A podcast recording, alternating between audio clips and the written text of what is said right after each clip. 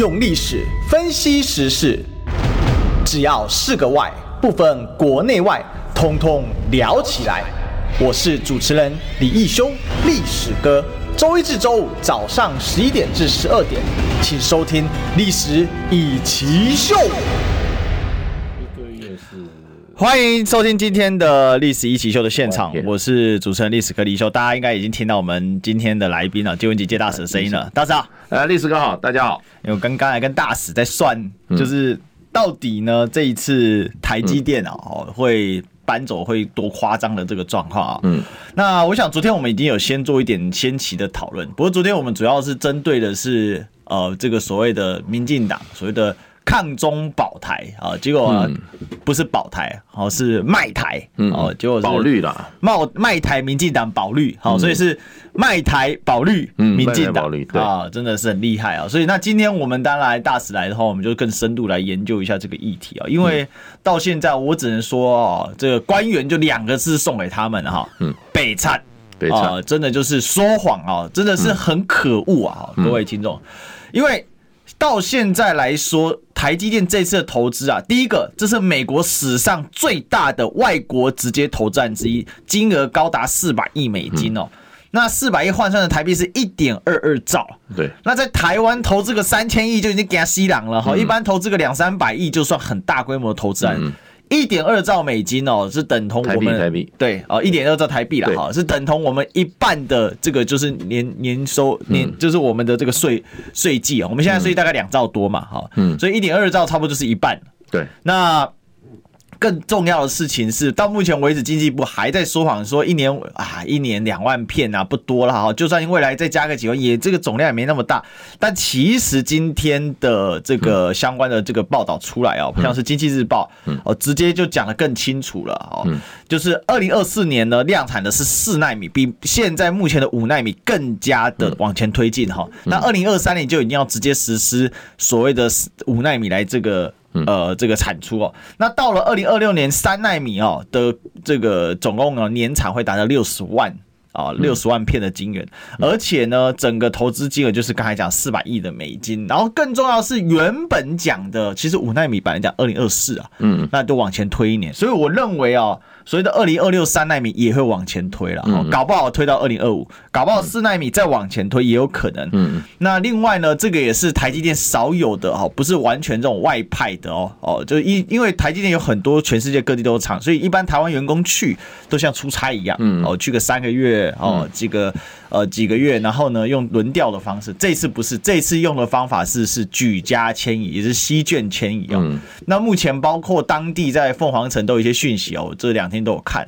呃，就包括教养问题都出来了。还有呢，比如说呃，在美国，因为他们已经放弃防疫了嘛，嗯、所以就是还有这个所谓的染病问题。嗯。哦，都在当地都产生，因为在台湾小感冒就看家医科，这很正常。在美国，抱歉，自己吃药好，所以大概是这样的一个状况啊。那我是觉得这个情况非常严重，一定要请大使来跟我们好好解析一下。这是台积电赴美的投资，到现在官员说没有影响，不跟台湾没关系，而且呢，肖美琴更厉害说，说这个叫做。跟留台湾，好投资美国跟留台湾，但是投资中国就是再留台湾。这个大师你怎么看这事？这样啦，六十万片嘛，对不对？二零零六、二零二六，对，六十万片。你知道台积电现在在台湾的年产量？年产量是多少？一百一十万片。那等于就是年产量一半就送过去了，而且是最先进制程。都它是五纳米以下。嗯，这个台湾的一百一十万片包括。成熟制程啊，也就是二十四纳米的以上都有，是是，对啊，你看是不是一半去了？那很严重，而且全部都是最先进制程，最先进的。所以我先讲结果啦，结果就是台湾的这种成熟制成的市场啊也没有了，因为大陆被迫生产，嗯，然后大陆将来会把这个这个哈，所谓十四纳米以上的哈这些晶片哈都做成白菜价，嗯，哎，因为大陆需求量大。你先不给他，就自己做。对，然后呢，做到你这个台积电，台积电现在赚钱的主要就是所谓的哈高端制成的嘛，是就是高端晶片嘛，这种先进制成的，也就是应该来讲算是七纳米以下了。嗯，那这个七纳米以下，七纳米台湾还在产，那美国要的就是五四三呢，他要的比七纳米更多。我细沙啊，我细沙，我细沙。那所以基本上就是把台积电灭了，哎，因为台积电的成熟制成的将来。变不过大陆的产品。是，然后呢，这种所谓的这种哈，所谓的这种哈尖端制成的这种就七纳米以下纳米啊，基本上都到美国去了。那台积电赚什么啊？那台湾还剩什么啊？没有了，没东西。我觉得，我觉得就是说，刚刚你讲说他们是白北差，我觉得是他们叫鸟气。嘎爆的，嘎爆的。我觉得现在这个 王美花只有是喵气嘎爆的。哦，所以这个问题比想象中的更加的严重跟严峻哦。因为啊，我跟你讲了，就是就是就是把你这个搞垮了啦。嗯，哎，不要讲的，不要想，不要想的太美，还有什么希望？在台湾还有什么？请问一下，你这你这个你这个先进制成的，对不对？六十万片到大陆去，到美国去了。你台积电，你现在在台湾有没有生产六十万片呢？先进制程嘛，对啊，对啊，恐怕还没有，恐怕还没有啊。对，对啊，对啊。这一先进制程，它一个月是五万片啊，对不对？一个月是五万片啊。我是觉得，我是觉得，像三奈米的话，那个三奈米的话，那个我们呃南科的十八厂，台积电十八厂。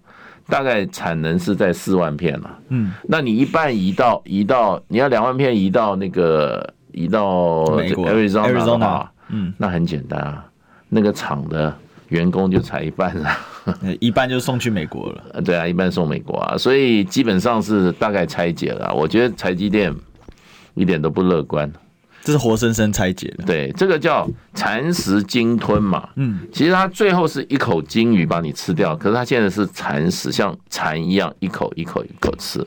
可是这个蚕是一只大蚕，咬得很狠，一口下去，我跟你讲，跟老虎咬的也差不多了。嗯，当然不像金鱼这样一口就给你哈尸骨无存。可是这个蚕也是很大的蚕，这个很狠呐。你看啊，先讲是五奈米，没多久。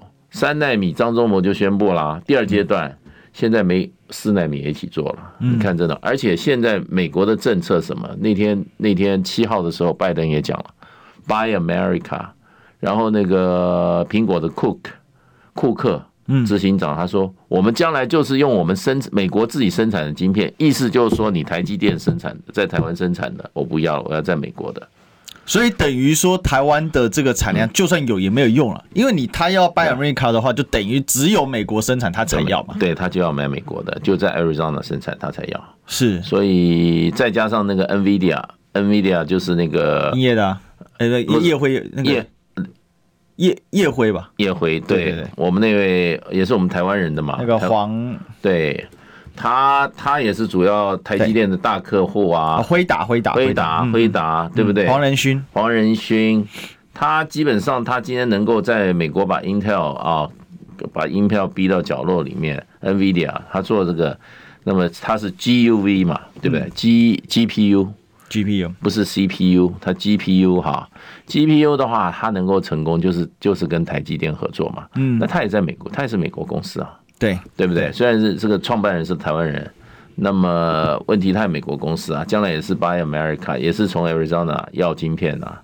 那你台湾的台湾这些厂要干嘛？十八寸呃那个十八厂还要生产五纳米的，那就那很简单啊，那就产量减半嘛，对不对？也不需要每天加班了，搞不好还还要什么？还要强迫休假嘞？嗯，要不然就是一些。员工直接调美国去了，现在就是这个样子，举家迁移啊。对，那今年就要调一千个过去了，一千个不是少数啊，不是少数，因为台积电的核心工程师在台湾主要有三千三千个核心，我不知道这个一千个工程师全部都是核心工程师，当然是核心了，他是他是这个先进制程的，所以这就是三千个核心工程师之一。对对对，那这些人到美国的话，搞不好 Intel 也会挖角啊。对不对？目前有人把薪资单给开出来了。呃，对啊，他们这个有一个这个 offer 嘛，好，那这个 offer 比较之后发现呢，Intel 的的薪资好很多，好很多，而且连每场的美国人跟台湾人也有差。我跟你讲，我我看了一下他们那个照片上给那个台积电工程师住的那个房子啊，嗯，我说，哎，怎么会住这种房子啊？你 Arizona，你工程师哎，电脑工程师起码住一个 single house 吧，嗯，结果通通住那个 condo。也就是住公寓，美美国公寓太过分了吧？美国公寓基本上是蓝领或介于蓝白领之间的人在住的，而且很多是出租式的，都有出租式啊。那给他一千两百块钱一个月的租金，你叫干嘛？我觉得 太过分了吧？我觉得有一点哦，亏待我们台台湾的这批杰出工程师了。嗯，那到时候 Intel 很简单啊，就给他马上直接给他一个新的一个订单，新的一个一个一个 contract，他就他就跳槽了，对不对？我是觉得，我是觉得这个真的，美国这一招真的很狠，把台湾的化骨无形掌，把台湾的那个台积电骨头都给你化了。大师，我觉得听到这里我有点难过诶，我觉得怎么可以这样子？美国人就这么狠啊？这就主要是就连台积电你自己对待台湾自己的员工，你都都这么就这么的寒酸。但是我可以理解一件事，因为最近有人算了一下，嗯，这个成本在台湾，因为我们都知道毛利率是六十嘛，先进制成的部分，嗯，可是如果同样的东西搬到美国，至少毛利会降到十五以下，对，十五，所以他就得东抠西省嘛，对啊，所以他才对员工这么的苛刻，基本上是靠员工。对，靠员工的牺牲奉献获得这样的这个低成本嘛，否则人事就吃光了。对啊，人事的成本他压得非常低嘛。可到美国，人家法令保障啊，是对啊，他不可能让你对对这个这个人事成本压那么低啊。而且你这个工时啊，你超时工作的话，它是 double pay 啊，有的是 double pay 啊，你的你的薪水要要重新算啊。嗯哼哼。所以台积电啊，很自豪说，美国人做得来吗？你穿上我们那个防尘衣。对不对？一穿十二小时，你穿上你就不能随便大小便啊，嗯，对不对？然后你动这个这个，就跟你你就是就跟我们现在这种大陆那个大白一样，如果光如果是很热的话，你就在外面，你就每天就钻着那个穿那个，你你要换一下黄衬衣试试看，对不对？然后他说很多都是躺着躺着赚钱的嘛，他说那个机械你都是躺着进去修的，嗯，那都是钻进去修的。所以这一些你要台湾人可以做啦，美国人年轻人不会做的。那你又给他你也没有没有没有没有足够的薪水，对不对？人家又是薪水，又是放假，又是加班费，又是工时，对，又是这个又是这个，还有这些 fringe benefit，就是说这些周边的待遇啊，这些比如说退休的啊，还有这个教育子女补助啊，房租补助啊。你台积电工程师去看美国人，人家怎么对待他们员工的？是，我跟你讲啊，跳槽他就留在美国了。人家美国，你现在给他绿卡，美国人家 Intel 直接给你搞公民，对不对？给你跳，给你一个三级跳，在这所谓的 fast track，就是说那个快速通道里面。是，所以我是觉得美国很厉害，美国这一招真的是把你这个好，嗯，而且最近抽骨髓，抽骨髓，而且最近日本厂也要加码了，是。日本厂加了八十亿嘛，八十亿美金嘛，然后美国就四百亿嘛，对不对？所以，呃，我不晓得王美花在那边，在那边，在那边还他那个经济部长还做得下去吗？啊，没有啦，都是主要都还是在产能都在台湾，现在在台湾，现在因为人家还没开始生产呢，三年后你看还在不在台湾？五年后以后台湾还有没有都是一个问号了。现在的状况比想象中的严峻跟快速，哎，大师。非常严峻，就基本上是把你啊亡国灭种，连连根拔起，对，亡国灭种。我我我担心是一个这个问题，因为其实今天这几天这个事件，因为拜登非常高兴，嗯，哦，那他特别感谢张龙心大悦。我我是认为，因为张忠谋之前态度跟这一次到美国的态度，其实可以看出一些思维的改变。之前是台积电都不宣布，张忠谋不断丢讯息出来。嗯、那这一次因为已经到了嘛，所以台积电得宣布。嗯、那张忠谋就说他实现他以前做不到的，在美国制造这个所谓的人才培训基地。嗯，那其实这里面有两个概念嘛，第一个就是台湾的人才如果被挖角，那如果要再补。要从台湾再抽调，那我们台湾不就是单向输送人才？这是第一个，那台湾就空啦。对。第二个是他开始在美国培训人才的话，那他也不需要台湾人才继续输送，所以可能就前几批的工程师去了可以，后面如果美国人的人才人才库慢慢储备起来的话，那不更不跟台湾没有关系？那台积电迟早被拆解，我认为迟早，因为再这下去，他在台湾。这就台积电还叫台湾企业吗？三三年优势就没有了啦，五年就就面临严峻的挑战了，嗯、对不对？那过不过得了五年以后那一关，就是就就看看台积电的造化了吧。我就是说两面夹攻嘛，你说二十八纳米以上的，对，十四纳米以上的中国大陆把市场全部抢走，是对不对？然后呢，十四纳米以下、七纳米以下的美国把你分走，你还有什么吗？请问一下，台积电还有什么？来，日本的都要做先进制程啊。日本本来说二十八纳米，后来十纳米，现在搞不好也是搞五纳米，搞不好是。其实后来看出来，看出来，看出来，看出来，美国的目的了，目标是什么？我觉得做事情就看你目标是什么，这是美国人做事的方法。嗯哼哼。目标本来以为是分散，对，现在不是，现在是取代、迁移。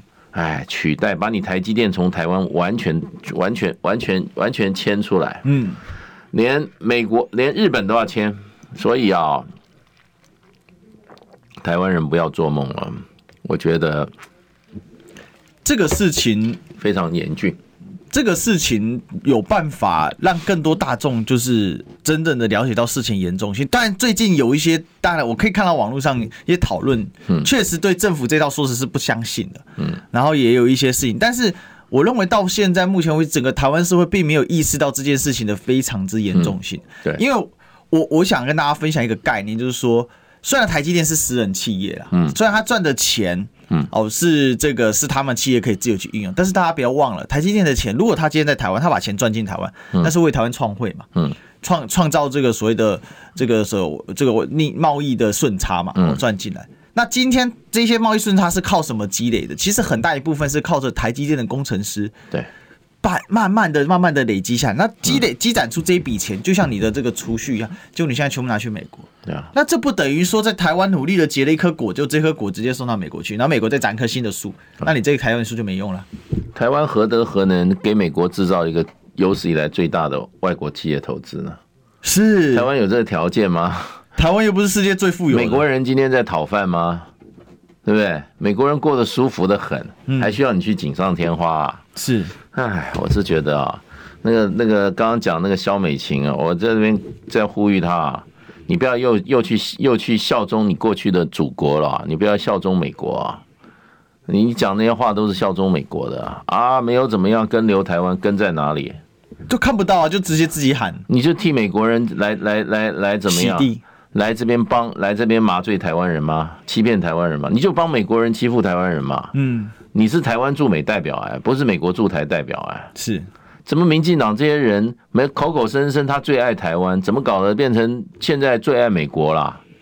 看清楚他最爱美国，然后啊把台湾的所有东西都送给美国了，最好的东西都往美国送。你驻美代表，你有把美国好东西带到台湾来吗？要武器没武器，烂武器来还卖的比人家贵。我们台台积面是大贱卖哎。我们不然资产送去，我们人都送给他了，他要自己花钱投资。对啊，人比那工厂还值钱呢，你就把他送过去啊。你这是什么驻美代表啊？你是你是台奸吧？我真的真的这些民进党这些都是台奸。跟你讲，这个这个把台湾人的利益放在放在美国人的利益之后，你就是台奸，对不对？台湾还怎么办？下一代我们下一代怎么办？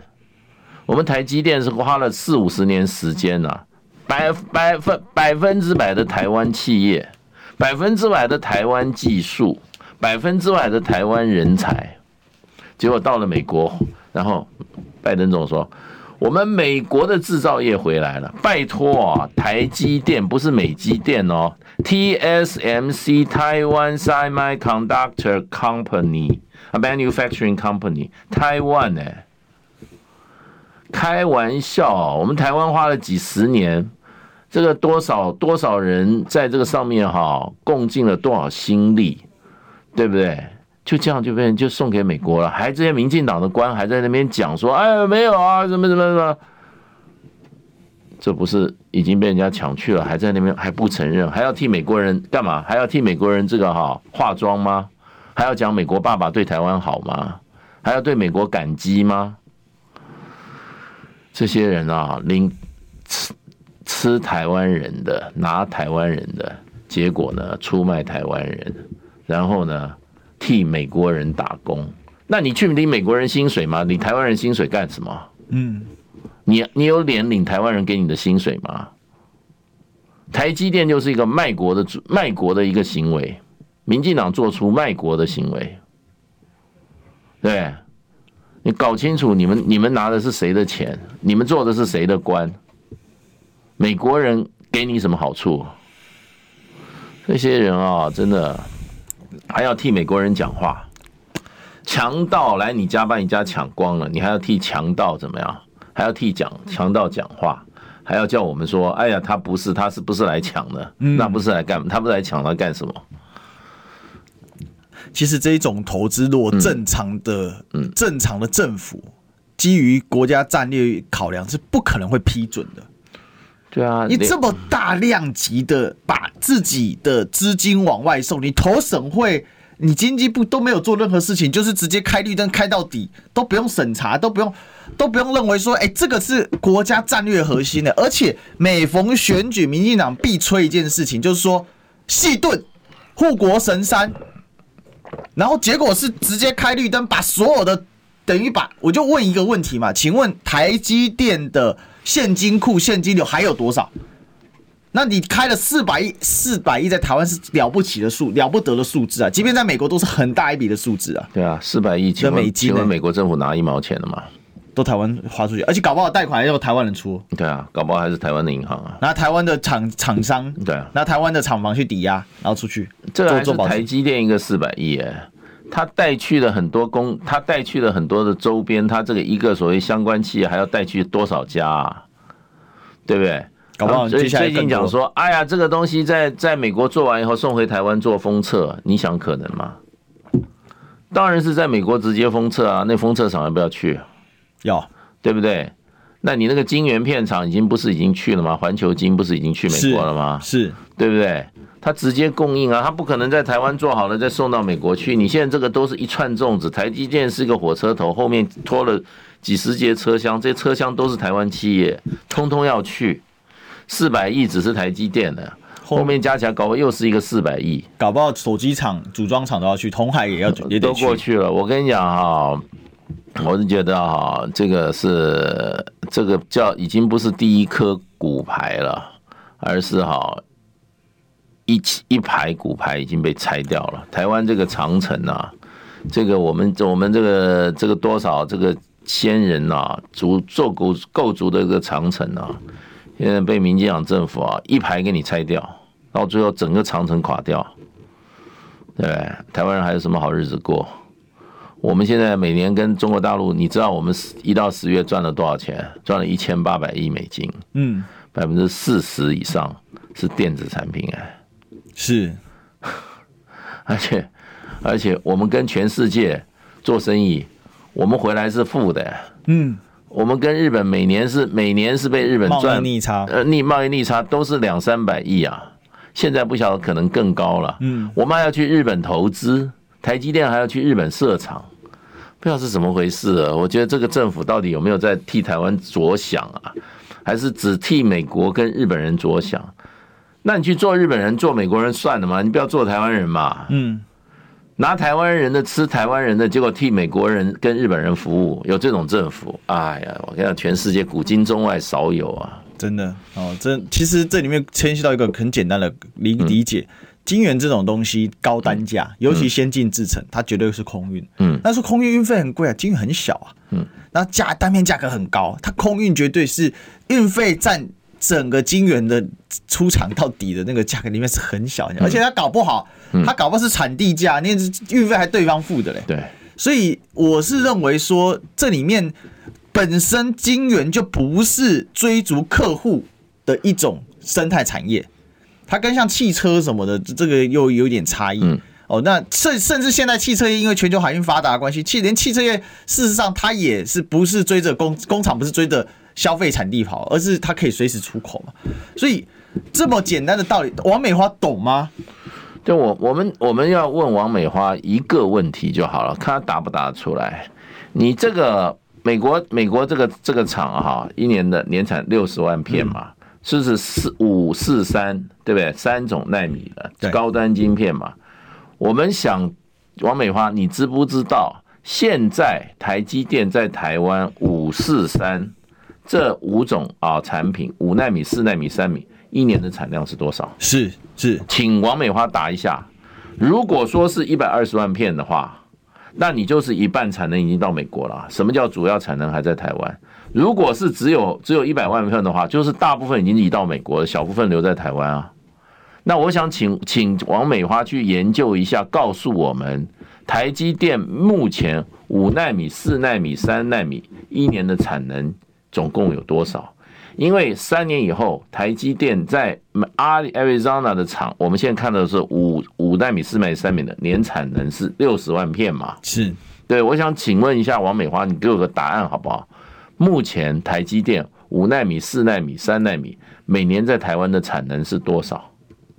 对，如果不是一百二十万片的话，那你就是讲，那你那你就是说谎，因为你说大部分留在台湾，嗯，对，我给你个大部分就是二分之一以上，好不好？对不对？应该大部分应该是三分之二嘛，对不对？你讲大部分嘛，是。那那如果说是低于一百二十万片，也就是在美国生产的已经超过在台湾生产的，什么叫大部分？那你那请你切腹自杀，你这欺骗台湾人民。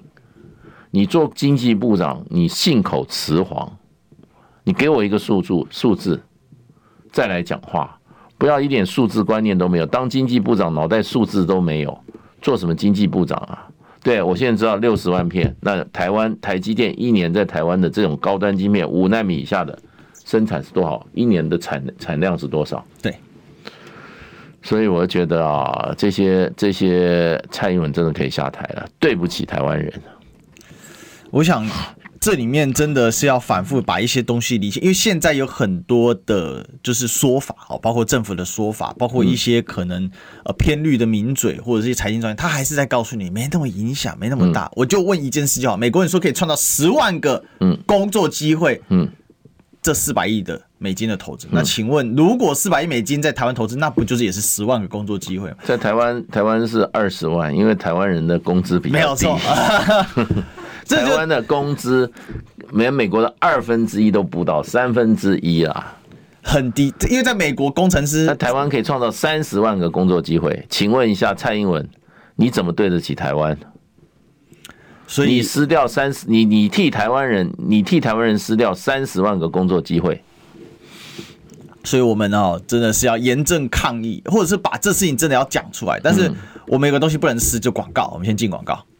听不够吗？快上各大 Podcast 平台搜寻中广新闻网，新闻还有精彩节目都准时推送给您，带您听不一样的新闻。中广新闻，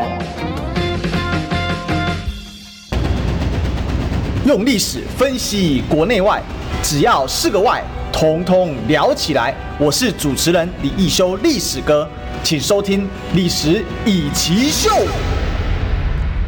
欢迎收听今天的历史一起秀，欢迎回来哦！我是主持人历史哥李易修，我们继续来追寻历史，追求真相。我们今天来宾是我们国际事务专家谢文吉大使。呃，历史哥好，各位朋友大家好。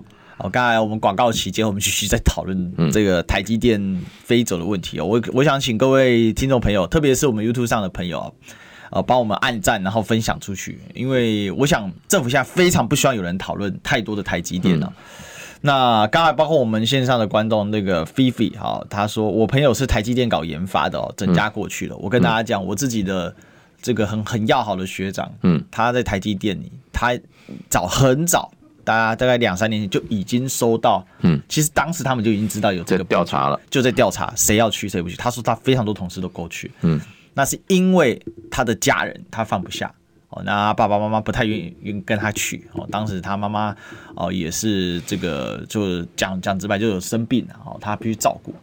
那这个是家庭因素，但如果不是家庭因素，很多都是举家都迁移了。嗯，那现在已经实体化了，那今年要迁走一千人哦，是非常严重的事情。而且我们刚才就是聊到一个问题，就是到现在哦，我们可以看到线上的很多所谓的名嘴。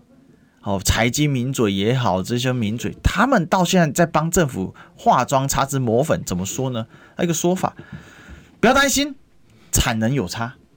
哦，这个产能有差。哦，这个他现在刚才我产能我们讨论过。第二个，研发没去，台积电的核心还在台湾。刚才大使有讲了一些，在广告期间，那我们请大使跟线上朋友，这个线上收听朋友一起分享一下，什么叫做实验室还在台湾，所以台积电。核心还在台湾。等到实验室去的时候，我们再担心就好。哇靠！等他去的时候，你怎么担心？他走就去了，还担心？现在就要担心了。而且其实结构不是这样，他都把台积电都搞错了哈。大使，关于这个、嗯、这种说法，你要不要打卡脸一下？我跟你讲啊，研发台积电我的了解哈，台积电是这样，台积电没有晶片设计，晶片设计，比如说 NVIDIA，它这个 GPU 哈，它有一个新的晶片设计出来，对不对？然后交给台积电生产。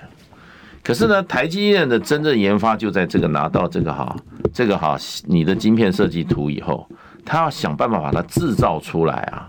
这个制造过制造就是台积电这研发，嗯，那这是线上研发，也就是你生产线在哪里，它就在生产上线上研发，它会跟原始设计厂商一起来。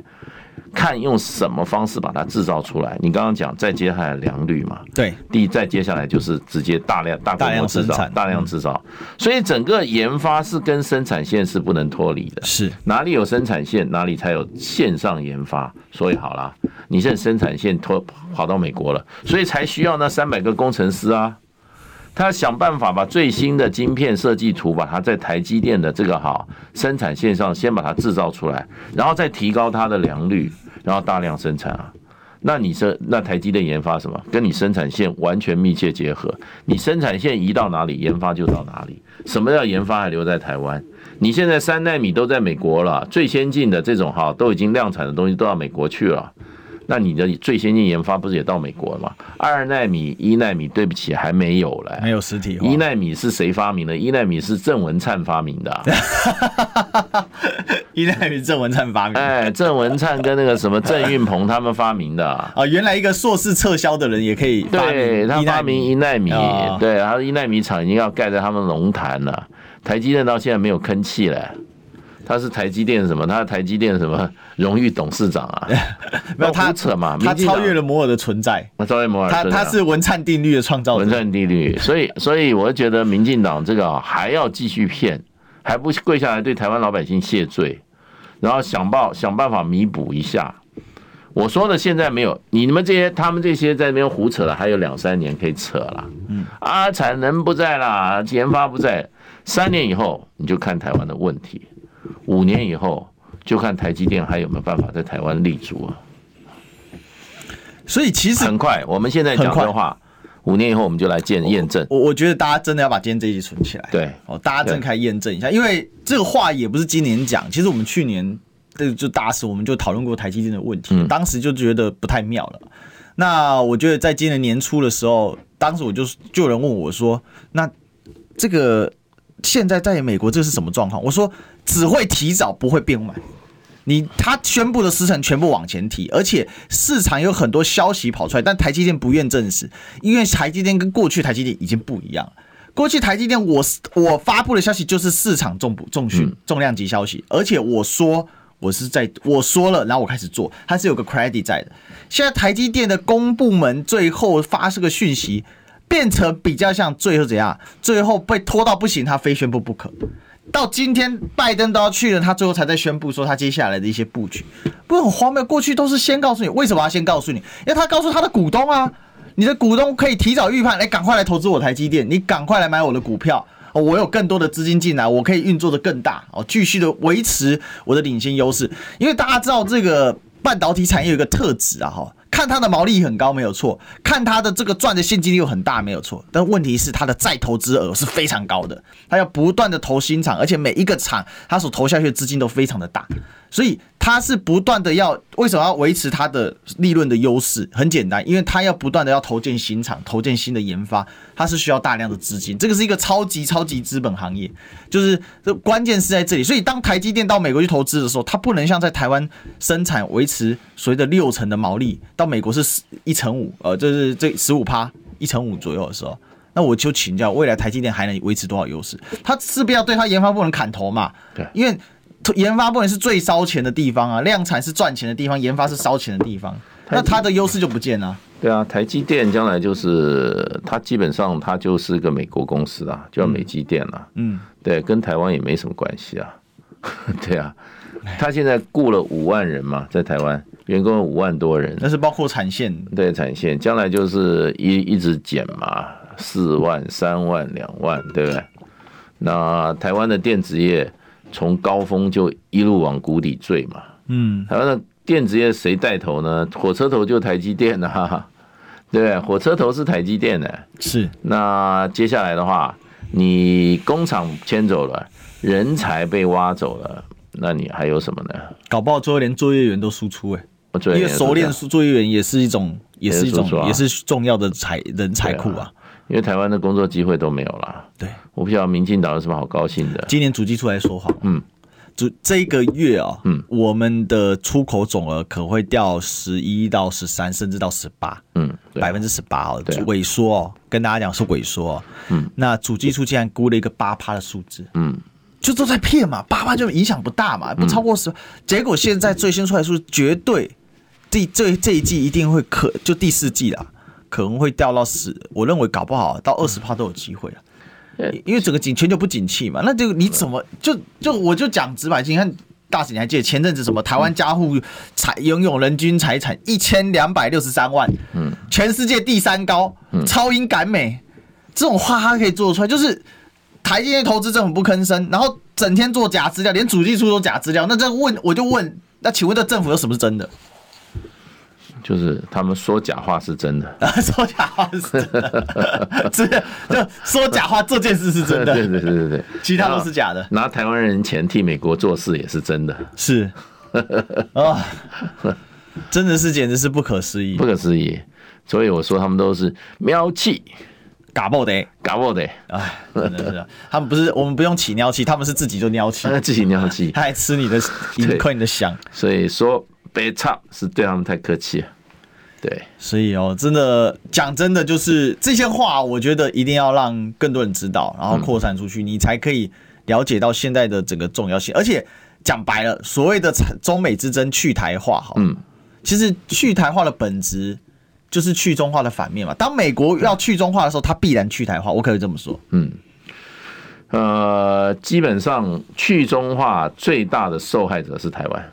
是对，我想着我们对我们对大陆的出口会越来越低。为什么？我刚刚讲电子产品四成嘛。那大陆现在被迫，他必须要掌握自己的这个哈制造业，在电子业，他过去是相信分工啊，给台湾做，对我向台湾下单就好啊，台湾做的又好又快。对，品质又好，对台湾人做，我有耐，我有那个沟通很容易嘛，就台湾人做，而且空域又没什么，对啊，又近啊，对对不对？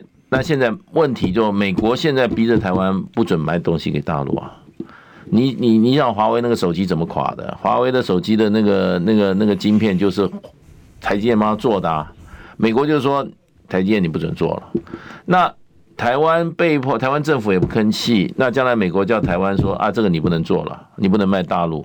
那大陆很简单啊，那我就自己做嘛。嗯，自己做以后排挤掉是谁？排挤掉台湾的供应商嘛。是，所以台湾对大陆将来，我觉得出口量会节节败，因为大陆自己生产。嗯，因为我们四成是电子产品啊。是的，对不对？而电子产品还免税，还免税啊。那你现在这个四成以上电子产品的话，大陆它将来变成三成、两成。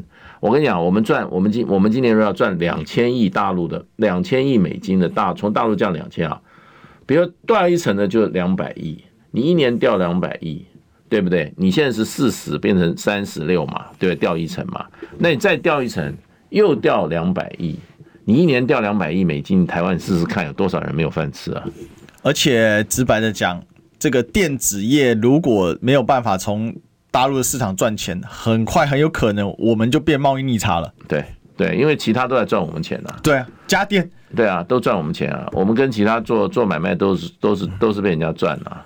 对，我们在美国也没赚啊。是，对啊。所以哈、哦，这其实问题非常的严重。嗯，而且不是只有现在在那边擦脂抹粉，王美花在讲那一些，这简直是不可思议。其实王美花能当经济部长这件事本身就很。违反逻辑，但有个逻辑不能少，我们的广告逻辑不能少。我们先进广告。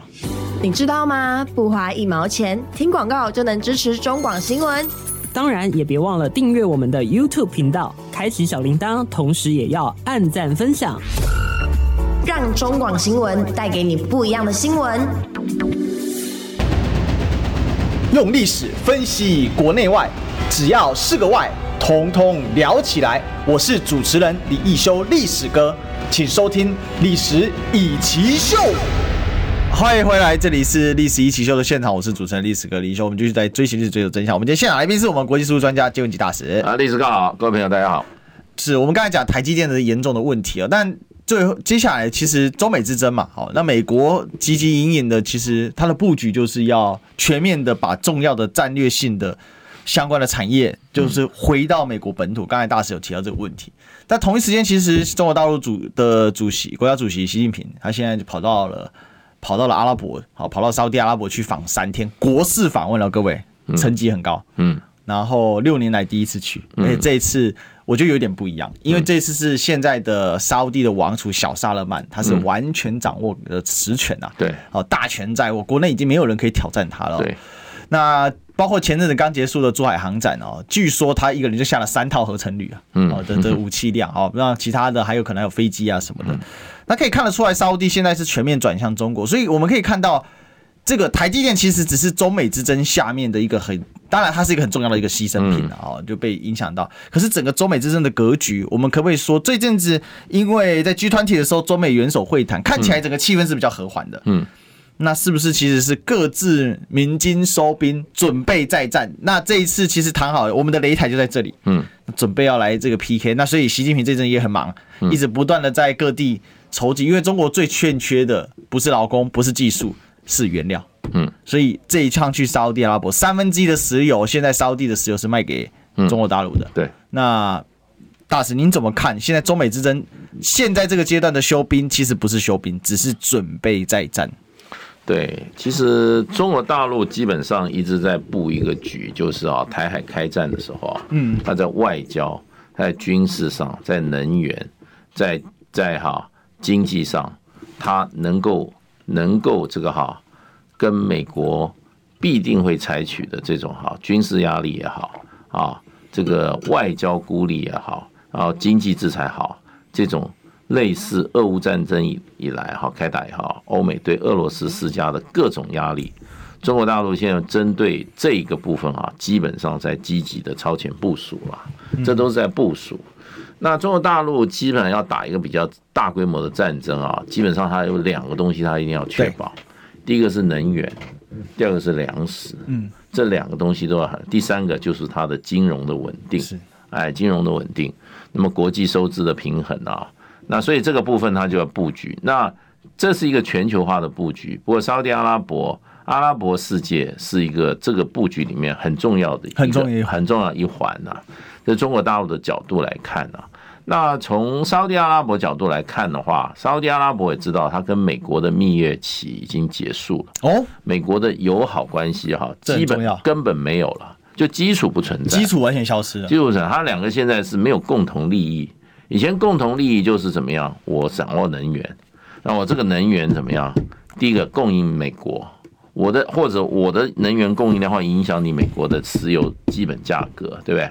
第二个就是说，我美国你提供我的安全保障。第一个，你不要捣我蛋，我这个我这个我这个政体啊，跟你美国的什么人权、民主、自由完全完全不同，你不要来捣蛋。第二个呢，就是说，那你美国的美元，就是说哈，取消金本位置哈，那我就用石油做你的后盾。嗯，我同意所有的这些哈石油的交易啊。我都是用美元来做，所以这是两个是相互之间有互有需要。可是现在这个基本上已经没有了，基本上也没有了。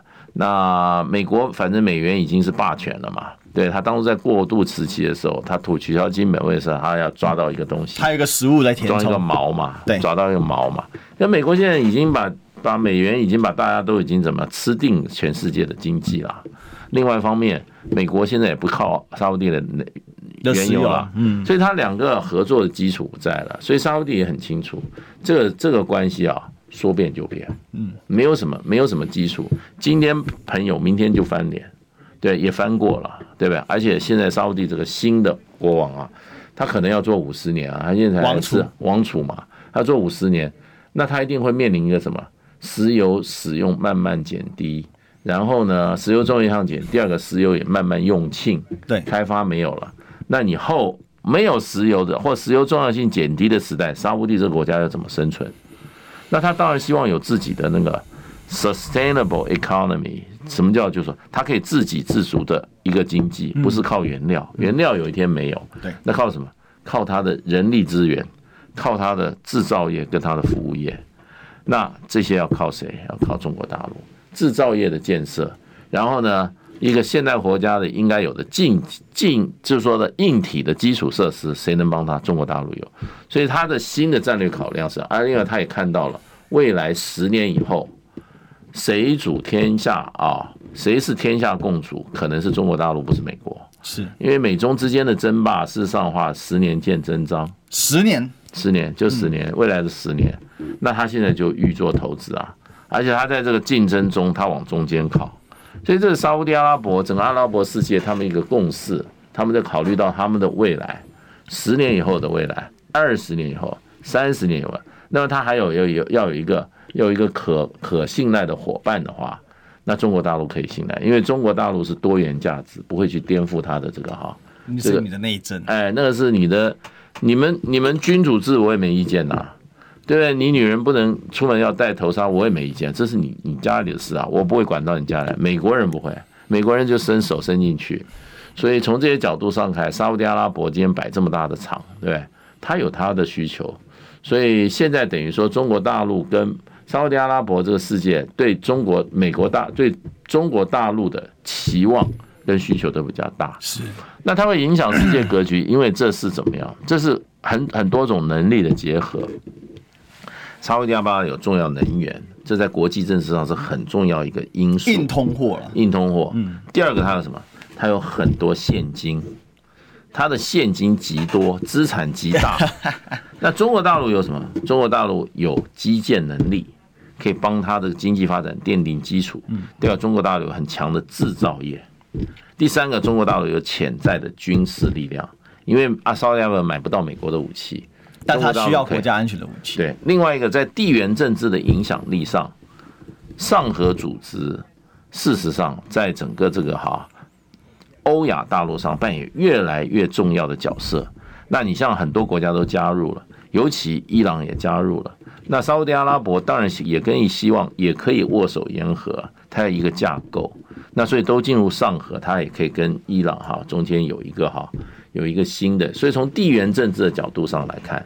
它也需要中国，所以我觉得这个基本上就是这个大结构之下，让这个这一次大习近平可以这么高规格、大阵仗的到这个阿拉伯世界哈，那么共议大事了，哎，这可是对双方都有益的一个大事。所以其实这么讲的话，是他也在下一场局，也在下一个棋。那美国也在下棋，美国现在下棋就是赶快把一些脆弱的棋子收到。后方去，对，美国现在装乖一点。